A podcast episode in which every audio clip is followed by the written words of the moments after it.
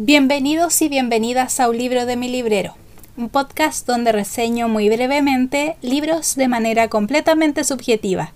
Mi nombre es Amanda y les invito a escuchar la reseña de un libro de mi librero. Este es el primer libro que traigo de Mark Twain.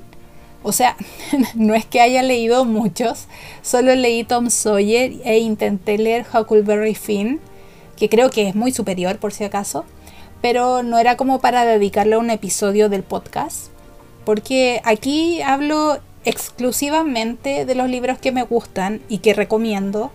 No dedico este podcast a todos los libros que leo porque hay algunos que son bastante malos y no quiero hablar mal de ellos. Pero bueno, El Forastero Misterioso es un libro publicado en 1916 tras la muerte del famoso y célebre autor norteamericano Mark Twain, que es autor de muchísimas obras súper famosas como las que mencioné. Y para esta novela tan breve, de solo 150 páginas, tuve la suerte de que la compré de segunda mano en la edición de Rey Lear y como la misma edición señala, es quizás el libro más ácido del autor, aunque eso yo no puedo asegurarlo porque no conozco mucho de su obra, pero el libro sí es burlesco y crítico de la sociedad y del ser humano, o sea, sin duda. Esta edición además es muy linda porque tiene muy lindas ilustraciones, por lo que entenderán que el libro es aún más breve de lo que señalé, pero aún así creo que su extensión es perfecta y logra transmitir en estas pequeñas páginas su mensaje y su historia.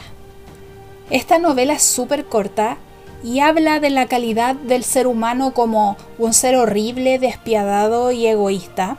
Y aquí es cuando viene lo interesante y que me parece súper bueno agregar.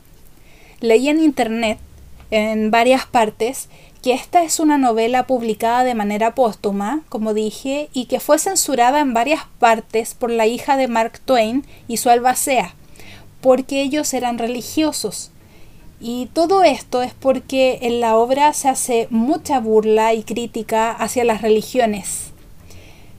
También sé que hay algunas modificaciones como el agregar un personaje extra que haga de religioso no tan ético, por así decirlo, y que muchas de las quejas em, caigan sobre él y no sobre la religión en general. O sea, no sé si me explico. Es como si todo lo malo que pudo mencionar el autor sobre las religiones fuera directamente, gracias a estas modificaciones, disparado hacia solo una persona que en realidad no obraba del todo bien, y así proteger un poco el prestigio de las religiones, por así decirlo. Espero que se me... no sé, espero explicarme bien. Esto lo vi en varias páginas, en algunas más serias que otras, aunque la verdad es que no puedo precisar la veracidad de los datos. También vi que sí existe la edición sin censura, pero de todas maneras, y lo increíble de la obra es que con modificaciones o sin ellas, logra su cometido porque es burlesca, es satírica y es súper crítica.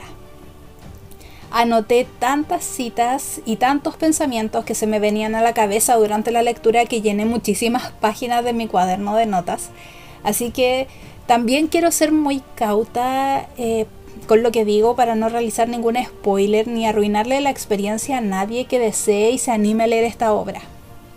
La historia está ubicada en el año 1590 en una aldea de Austria, donde un grupo de amigos está conversando y llega un individuo extraño que se presenta ante estos muchachos como un ángel llamado Satanás y dice ser sobrino del diablo.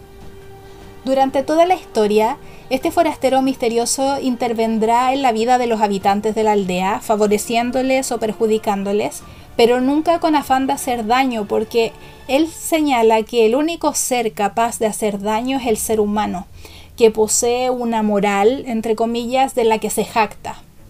En cambio, los ángeles como él y los animales solo actúan según lo que deben hacer, sin intención de hacer mal o bien.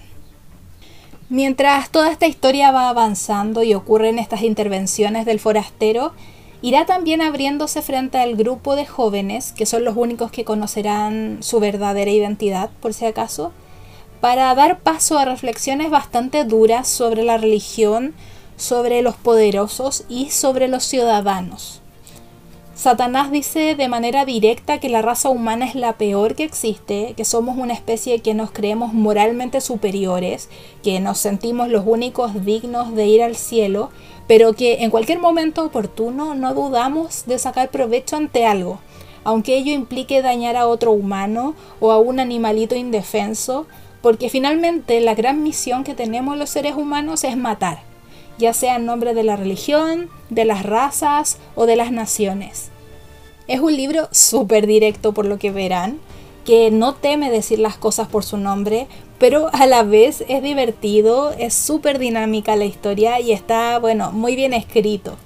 Pareciera ser casi un libro infantil, imagínense que mi edición tenía ilustraciones, pero es increíblemente crítica yo pensaba eso cuando lo compré, de que era como un libro más como Tom Sawyer, pero para nada. Y por lo mismo, por esta sorpresa, quedé así muy fascinada y recomiendo 100% este libro. Es un libro que sí o sí hay que tener en formato físico para leer y releer, para subrayar y marcar. Yo sin duda voy a volver a leerlo porque ha sido un acierto de esas coincidencias maravillosas de la vida donde estaba yo con mis pocas monedas en el bolsillo y había un puesto de segunda mano con el ejemplar. Les agradezco por haber llegado a esta parte. De verdad es un libro que vale la pena.